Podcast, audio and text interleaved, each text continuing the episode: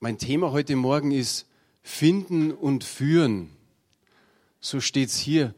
Finden und Führen ist Aufgabe im Reich Gottes, nämlich Menschen finden und sie zu Jesus führen. Wie es hier steht, Menschen mit Jesus bekannt machen. Meine Frau hat letzte Woche mit ihrer Bekehrungsgeschichte angefangen, mit ihrer Predigt eben. Und dann habe ich mir gedacht, das wäre auch nicht verkehrt, wenn ich mit meiner anfange. Bloß die meisten wissen schon Bescheid. Und so denke ich, ist es vielleicht einfach gut zu sagen, wie war der Weg dahin? Der Weg zu meiner Bekehrung. Jetzt hat jemand steinig, glaube ich, gesagt. Und es ist tatsächlich so, steinig und hart. Aber nicht für mich. Ich war Atheist, ich habe an nichts geglaubt und habe mir einfach gedacht, na ja, meine Frau kann in die Kirche gehen, egal was da los ist. Besser sie geht in die Kirche als wie in die Disco. So war ich damals noch als junger Mann, so mit 27, 28 und habe mir gedacht, ich habe eine hübsche Frau, die geht mir lieber in die Kirche als wie in die Disco. Und naja, ein bisschen eifersüchtig war ich damals schon noch. Aber der Weg, der steinig und hart war, war der Weg für die Elisabeth. Der war steinig und hart.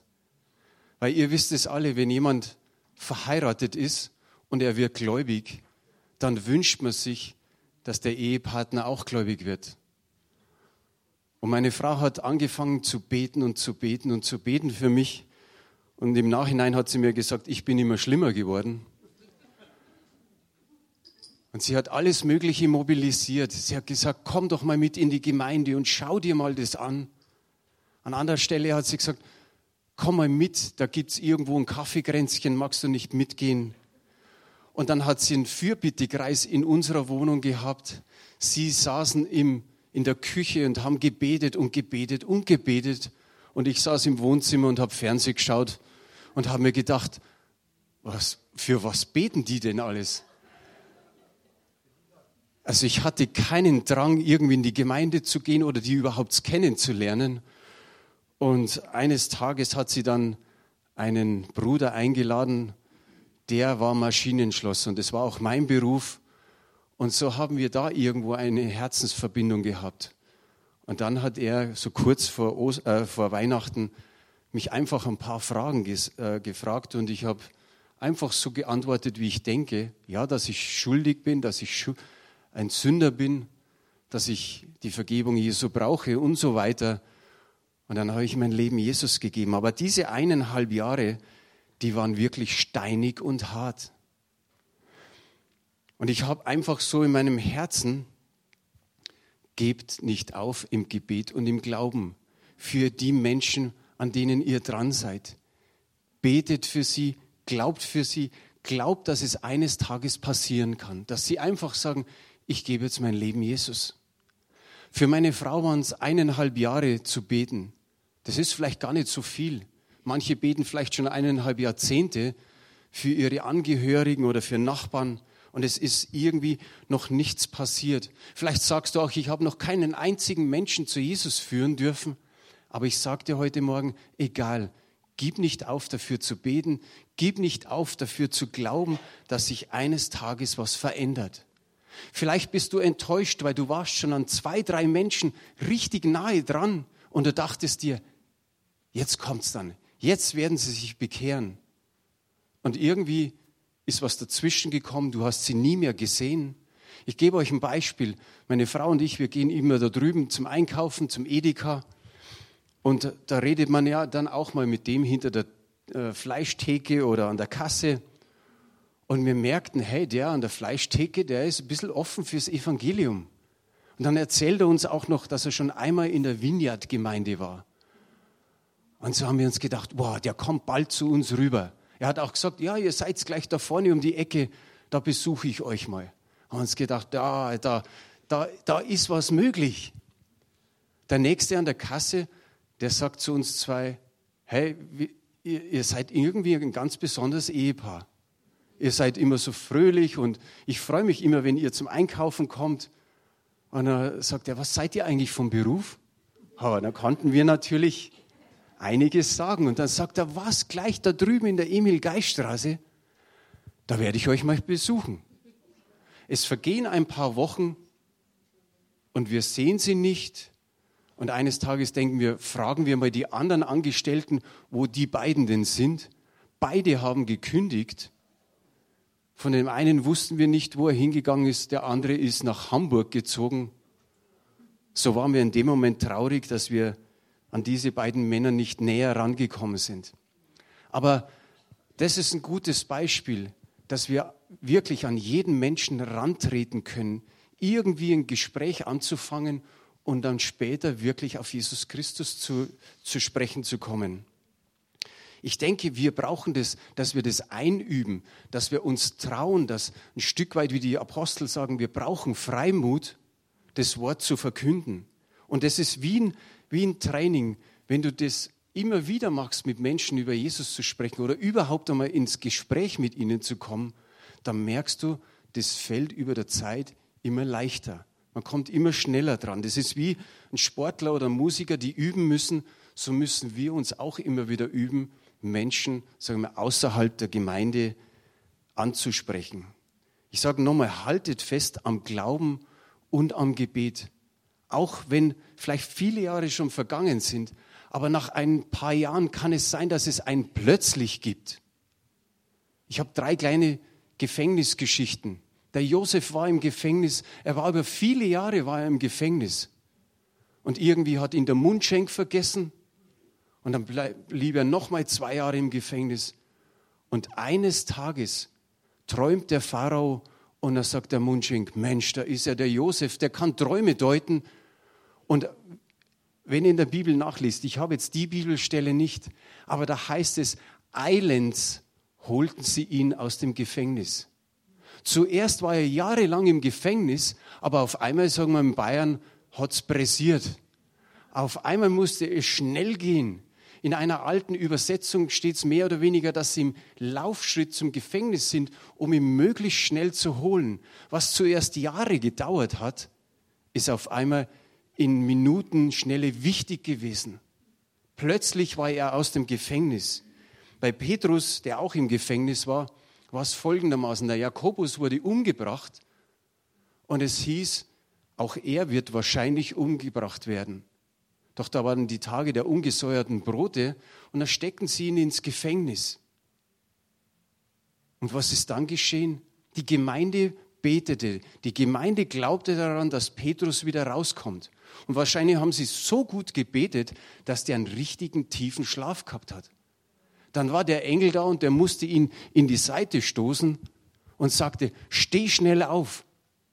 Und er ging mit dem Engel aus dem Gefängnis raus und erst draußen hat er gemerkt, dass er wirklich frei ist. Auf einmal kam er so zur Besinnung und merkte, ich bin draußen, aber alles ist plötzlich und schnell gegangen. Und genauso die dritte Geschichte mit Paulus und Silas. Sie waren auch im Gefängnis, aber was haben sie gemacht? Sie lobten und preisten Gott.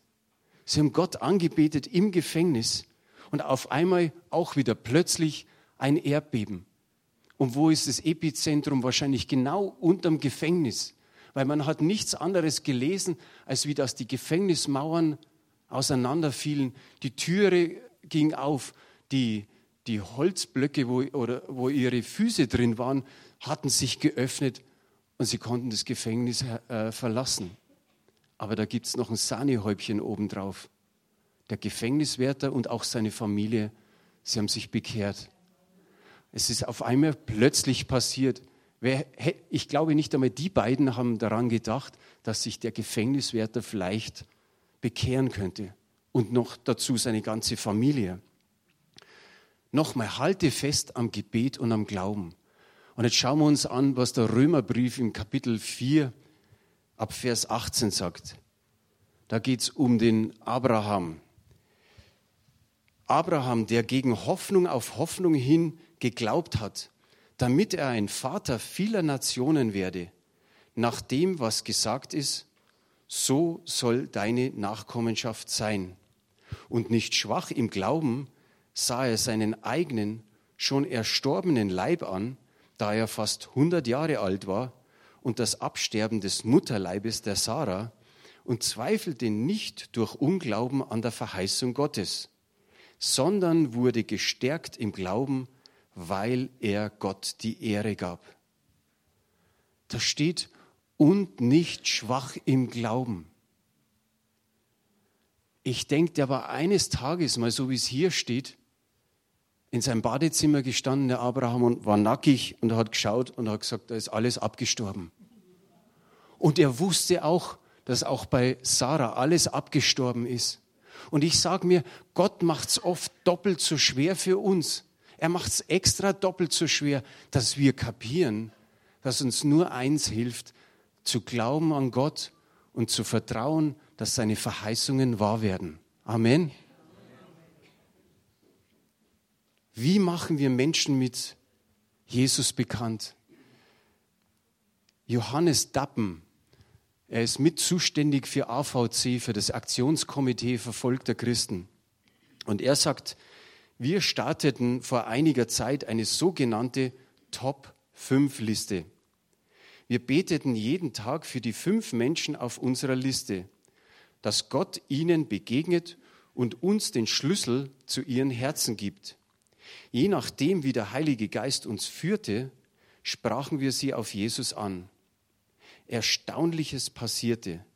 Bei fast jedem sind innerhalb von zwölf Monaten zwei bis drei Personen dieser Liste zum Glauben gekommen. Gebet und Handeln im Vertrauen auf und unter der Leitung des, Heilig äh, des besten Evangelisten, des Heiligen Geistes, bewirken Wunder der Errettung. Wollen wir das mal machen? Schreiben wir uns fünf Menschen auf die Liste und beten wir mal ein, ein Jahr durch. Nimm dir einen Gebetspartner und bete tagtäglich für diese Menschen. Vielleicht wirst du sagen, na ja, wenn wir das Gleiche machen, was die machen, es muss nicht unbedingt das Gleiche rauskommen. Es ist okay. Aber warum sollte nicht das Gleiche rauskommen? Warum sollte nicht auch mehr rauskommen? Sind wir dann nicht zufrieden, wenn es nur einer ist? Ich glaube doch. Ich glaube schon, dass wir zufrieden sind. Aber wenn ich dauernd sage, halte fest am Gebet und auch am Glauben, dann sage ich aber auch, bleib nicht stehen beim Gebet und beim Glauben, sondern komm zum Handeln so wie es die gemacht haben. Komm, dass du erfährst vom Heiligen Geist, was ist der Schlüssel zu ihrem Herzen.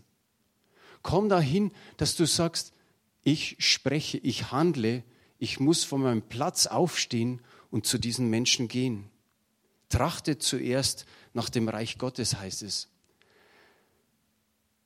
Wie oft haben wir Anliegen, die wir Gott bringen? Hast du schon mal überlegt, wie viel Anliegen du in einem Jahr Gott bringst? Kann es sein, dass das vielleicht hunderte von Anliegen sind? Es kann sein. Ist eine ganz schöne Menge. Überlegen wir uns mal, dass wir danach trachten, dass wir sagen, Gott, was sind deine Anliegen? Was ist dein Wille? Und ich denke, er sagt so, so wie der barmherzige Ritter, äh, äh, Samariter, nicht Ritter, Vielleicht war er ein Ritter, ich weiß nicht.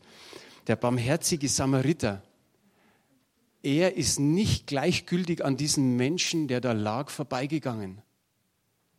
Ich sage mal, wenn wir es in, unsere, in unsere heutige Geschichte nehmen und es würden zwei Christen vorbeimarschieren, gleichgültig, aber der andere, der geht hin und hilft diesen Menschen.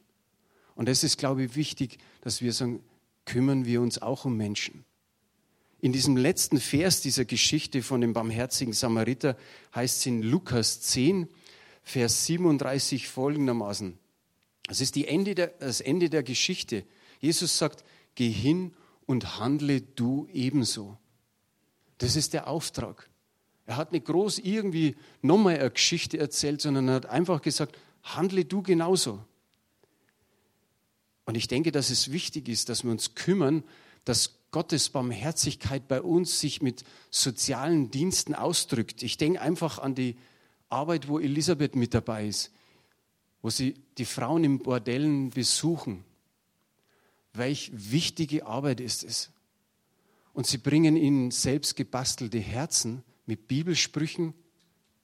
Elisabeth hat es schon gesehen, dass die wirklich einen Platz einräumen in ihrem Zimmer, wo diese Bibelsprüche, wo diese Herzen sind. Sie bringen ihnen Rosen mit. Und Elisabeth hatte die Idee, nicht diese ganz einfachen Rosen zu nehmen, die nach einem Tag so den Kopf hängen lassen, sondern richtig gescheite, wie wir in Bayern sagen, richtig gute, schöne Rosen. Und Blessing arbeitet ja in der Großmarkthalle und jetzt kriegen wir über die Großmarkthalle eben die guten Rosen. Die kosten natürlich einiges, aber wisst ihr was? Darum haben wir das auch ins Leben gerufen, was jetzt letzten Sonntag war, dass wir gesagt haben, bitte gebt doch eine Spende für Kaffee und für Kuchen, dass wir aus dem Geld Rosen kaufen können. Was meinst du, wie wichtig es für die Frauen ist, eine schöne Rose vielleicht über eine Woche da zu haben, wo sie immer wieder drauf schauen und sagen, ich erinnere mich dadurch an die Liebe Gottes. An die Liebe Gottes, die Elisabeth mit dem Team um, um Andrea herum ihnen bringen, die mit ihnen beten, die ihnen zuhören, die ihnen einfach sagen, wie wertvoll sie sind. Wie wunderbar ist es. Denk an den Indoor-Spielplatz von Eli. Es kommen so viele Kindergartenmütter mit ihren Kindern Donnerstagnachmittag hier unten in den Raum. Wie wunderbar ist es. Und die Menschen sagen natürlich, warum macht ihr das? Wieso kostet das nichts? Und Eli sagt, wir tun einfach Thalkirchen etwas Gutes.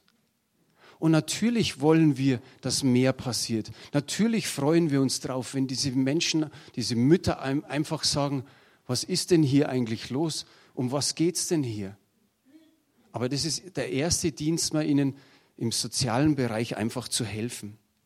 Ich habe mir hier hingeschrieben, wir sind die Hände Gottes hier auf Erden. Wir sind die Füße Gottes auf Erden. Wir sind der Mund und das Herz Gottes auf Erden. Die Bibel sagt, die Liebe ist ausgegossen durch den Heiligen Geist in unsere Herzen und es soll aber nicht in unseren Herzen bleiben, sondern zu den Menschen hingehen. Eine weitere Bibelstelle, Matthäus 28, Vers 19, kennt ihr alle, geht nun hin und macht alle Nationen zu Jüngern und tauft sie auf den Namen des Vaters und des Sohnes und des Heiligen Geistes. Und eine weitere Bibel, Bibelstelle, damit wir sehen, wie wichtig Gott es ist, dass Menschen gerettet werden. 1. Timotheus 2, Vers 4 welcher will, dass alle Menschen gerettet werden und zur Erkenntnis der Wahrheit kommen. Jesus ist immer hingegangen. Jesus ist immer vorausgegangen. Die, die Jünger sind ihm nachgefolgt. Jetzt frage ich euch, habt ihr mal irgendwas gelesen, dass Jesus gesagt hat, ich bleibe mal daheim sitzen oder ich setze mich mal in die Synagoge hinein und schau mal, was ihr macht? Der war ständig mit dabei. Er war immer da. Er ist immer gegangen. Und ich glaube, einmal heißt es, er saß oder er lag zu Tisch mit den Zollen. Und das ist Markus 2, Vers 15. Da heißt es, und es geschieht, dass er in seinem Haus zu Tisch lag und viele Zöllner und Sünder lagen mit Jesus und seinen Jüngern zu Tisch. Denn es waren viele und sie folgten ihm nach. Wir sehen hier, Jesus hat oft eine gesunde Mischung gehabt das war nicht nur, ich sage mal, Christen um ihn, also die Jünger, sondern er hatte immer auch noch Zöllner, andere Sünder mit dabei. Und das ist das Wichtige auch für uns, dass wir uns vielleicht nicht immer zum netten christlichen Kaffeegränzchen treffen, sondern dass wir möglichst auch schauen, dass da der ein oder andere Mensch dazukommt, der Jesus noch nicht kennt.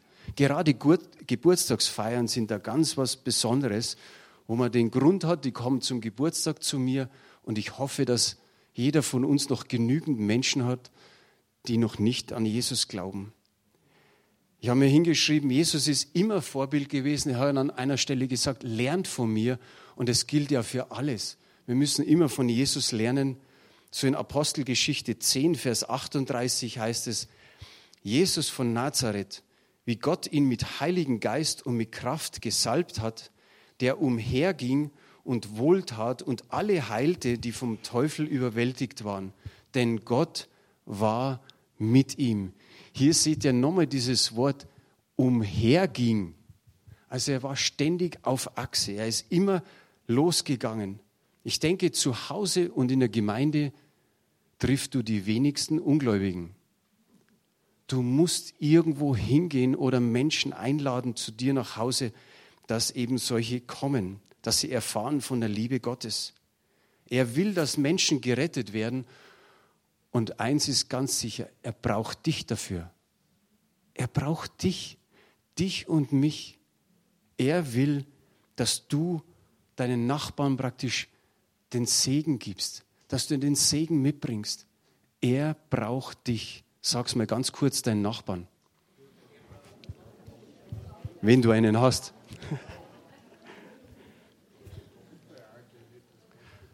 Heutzutage muss vieles gerettet werden. Gebt ihr mir da recht?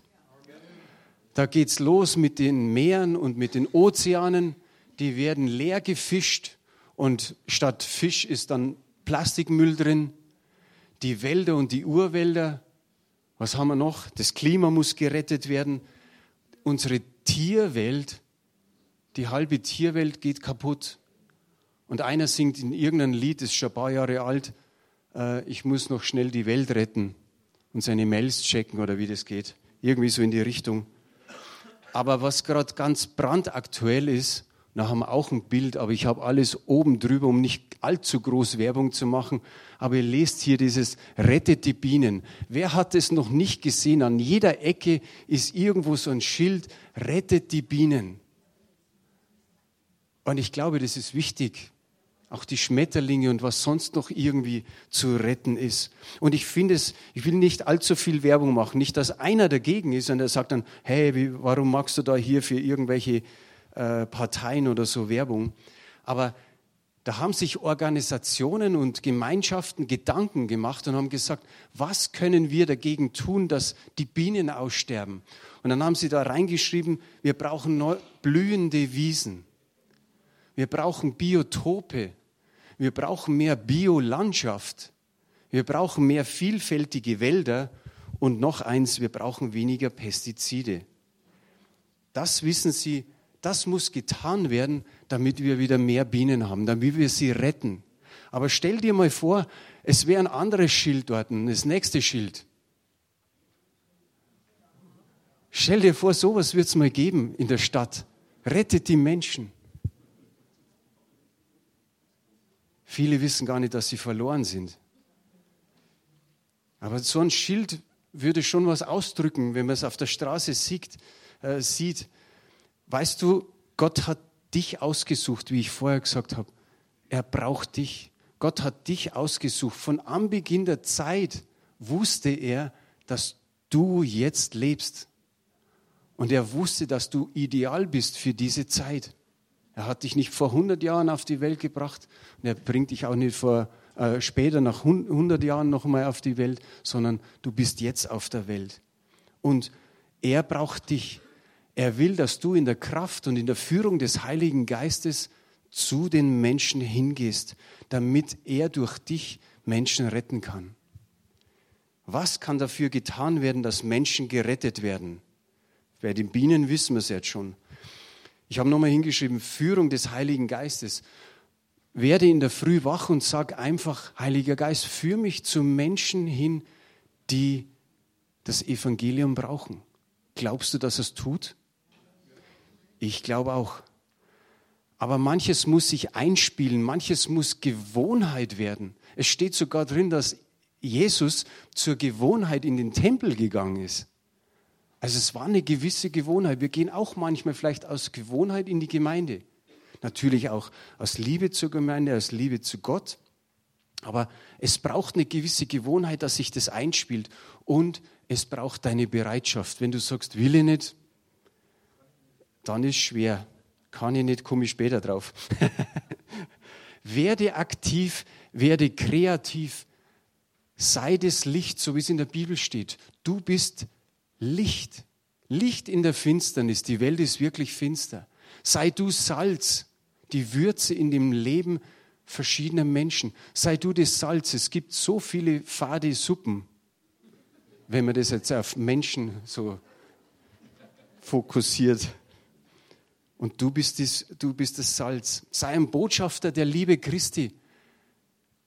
Botschaft heißt, du musst was sagen. Du musst was reden und manchmal fehlt es da. Verteile Kärtchen. ich erlebe es immer mit, dass die Katharina, die sagt, oh, da sitze ich in der U-Bahn, da gebe ich wieder jemandem ein Kärtchen, da komme ich mit dem ins Gespräch. Mit Kärtchen kommt relativ wenig in die Gemeinde, aber auch das gibt es.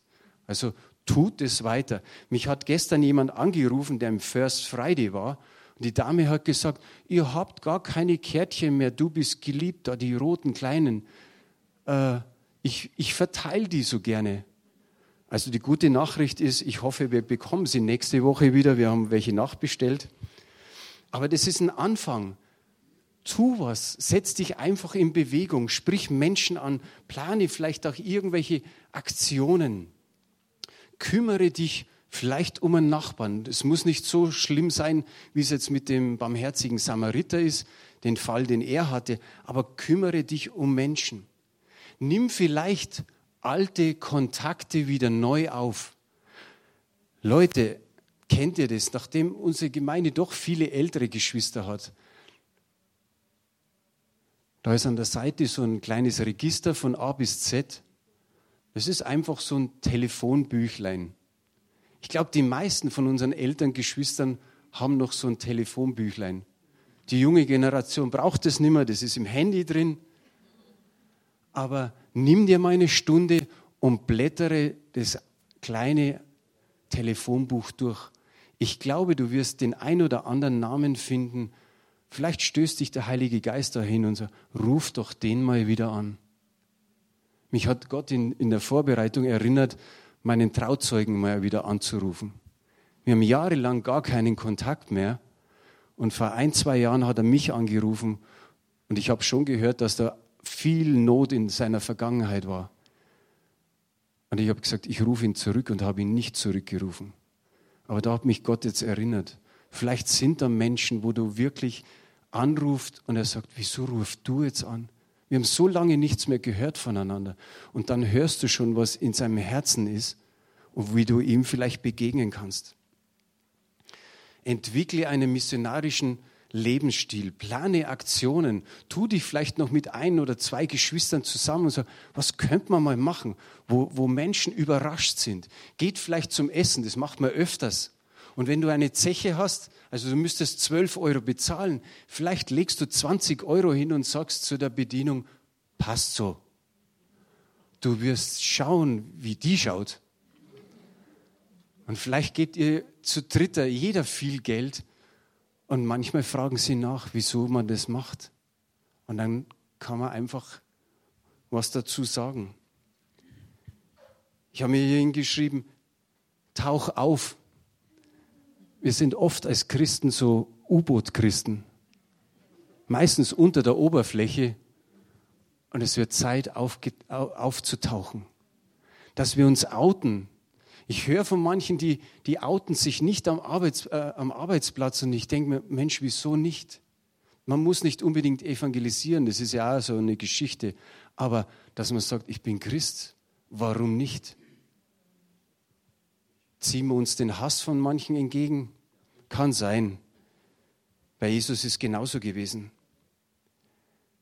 Frag den Menschen einfach, was liebst du? Wenn der vom Sport oder von der Musik oder von anderen Dingen erzählt, dann kannst du vielleicht an dem Thema einfach einhaken. Vielleicht sagt er, ich mache gern Yoga. Ich weiß nicht, jeder zweite oder jeder dritte macht heutzutage Yoga. Und vielleicht hörst du ihm einfach mal zu, was er da Gutes dran findet. Und dann sagst du, ich habe was Besseres. Glaubst du, dass dem seine Ohrwascheln, also die Lauscher, dass die groß werden, wenn du sagst, du hast noch was Besseres wie Yoga? Und er wird sicherlich fragen, was ist es? Das habe ich in der Vorbereitung so bekommen. Dann sagst du, ich mache auch Entspannungsübung, aber ich, ich habe die Entspannungsübung Gogi. Gogi, Gott gibt. Gott hat uns seinen Geist gegeben. Und dann kannst du zu der Person sagen, ich habe da einen Geist, der ist immer in mir. Und wenn ich mich hinsetze und ich möchte Frieden, dann gibt er mir Frieden. Und wenn ich ihn bitte darum, dass er mein Herz wieder neu erfrischt, dann erfrischt er es. Und wenn ich ihn um Freude bitte, dann gibt er mir Freude. Und wenn ich Kraft brauche, dann kriege ich Kraft von ihm. Und das kann ich tagtäglich machen. Und der Geist, der ist sogar in mir ständig. Wer weiß, was die Person denkt. Vielleicht sagt sie, da will ich mal, mal dabei sein, da will ich mal mitgehen, wenn du das magst oder wenn ihr das macht. Vielleicht hilft euch das. Apostelgeschichte 26, Vers 28. Da antwortete König Agrippa dem Paulus, beinahe bringst du es fertig, mich zu einem Christen zu machen. Er stand vor diesem König und fast hätte es geschafft. Ich weiß nicht, wie es euch so geht, da wo ihr euch manchmal denkt, Mensch, fast hätte es geschafft. Und irgendwie, so wie die zwei vom Edeka, sind wir die nochmal davon geflutscht, wie wenn man einen Fisch greifen will. Aber denk dir nichts, du hast gute Vorarbeit geleistet. Vielleicht ist dann der nächste Christ derjenige, der einfach ernten darf, der pflücken darf. Manchmal ist es andersrum. Andere bereiten was vor, so wie hier, und du darfst vielleicht ernten. Also schätze das nicht gering. Wichtig ist, oder nein, der Paulus hat ja noch was gesagt, im Vers haben wir auch noch. Paulus sprach, ich möchte zu Gott beten, dass über kurz oder lang nicht allein du, sondern auch alle, die mich heute hören, solche werden, wie auch ich bin. Und es ist natürlich unser Wunsch, dass wir sagen, möglichst viele sollen bekehrt sein. Aber es ist immer wichtig, vielleicht sich mal so eine Person herauszunehmen, man sagen, da will ich mich investieren.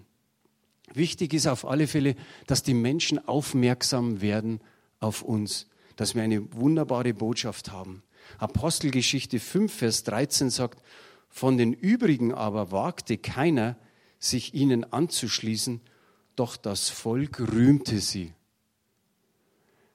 Denk jetzt einfach mal an die Mütter, die in den Indoor-Spielplatz gehen, die hauptsächlich vom katholischen Kindergarten sind und die halt irgendwo so Mund-zu-Mund-Propaganda gemacht haben und jetzt schon andere Mütter auch mit dazukommen.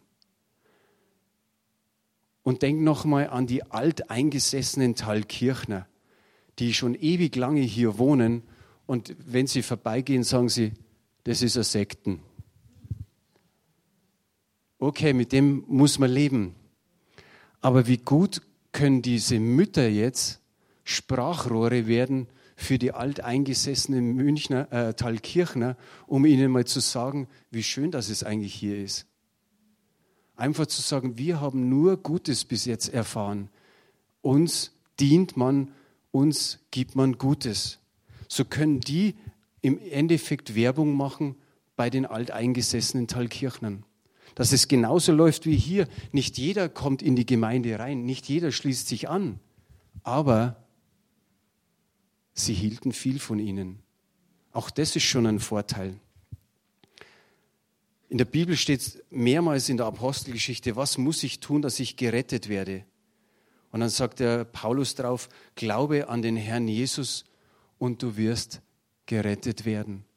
Oder Römer 10, Vers 9, sagt, wenn du mit dem Mund bekennst, dass Jesus Christus der Herr ist und wenn du von Herzen glaubst, dass Gott ihn von den Toten auferweckt hat, so wirst du errettet. Sollte jemand da sein, der das, dieses Übergabegebet noch nicht gesprochen hat, dann komm einfach nach dem Gottesdienst zu uns, nach vorne und wir beten für dich. Wenn du eine Entscheidung für Jesus treffen möchtest, es ist nicht schwer, ich habe es selber so erlebt. Eins ist mir am Schluss noch wichtig, nochmal so in die Erinnerung an vor zwei Wochen, als der Helmut Kolb gesagt hat, die 70 oder die 72 Jünger sind ausgesandt worden. Sei du nicht die Nummer 73. Zieh dir das nicht an, dass du Nummer 73 bist, dass du nichts damit zu tun hast, sondern sei einer von denen, die zu den Menschen gehen und das Evangelium bringen. Amen.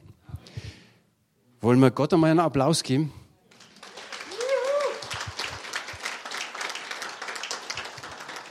Jetzt möchte ich was machen. Es gibt noch eine Folie. Da geht es um Freimut. Hast du schon abgeschalten? Okay.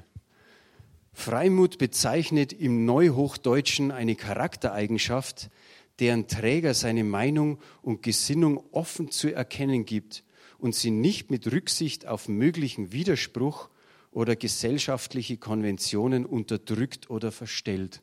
Also einer, der einfach ehrlich und offen ausspricht. Und ich denke, das fehlt uns oft.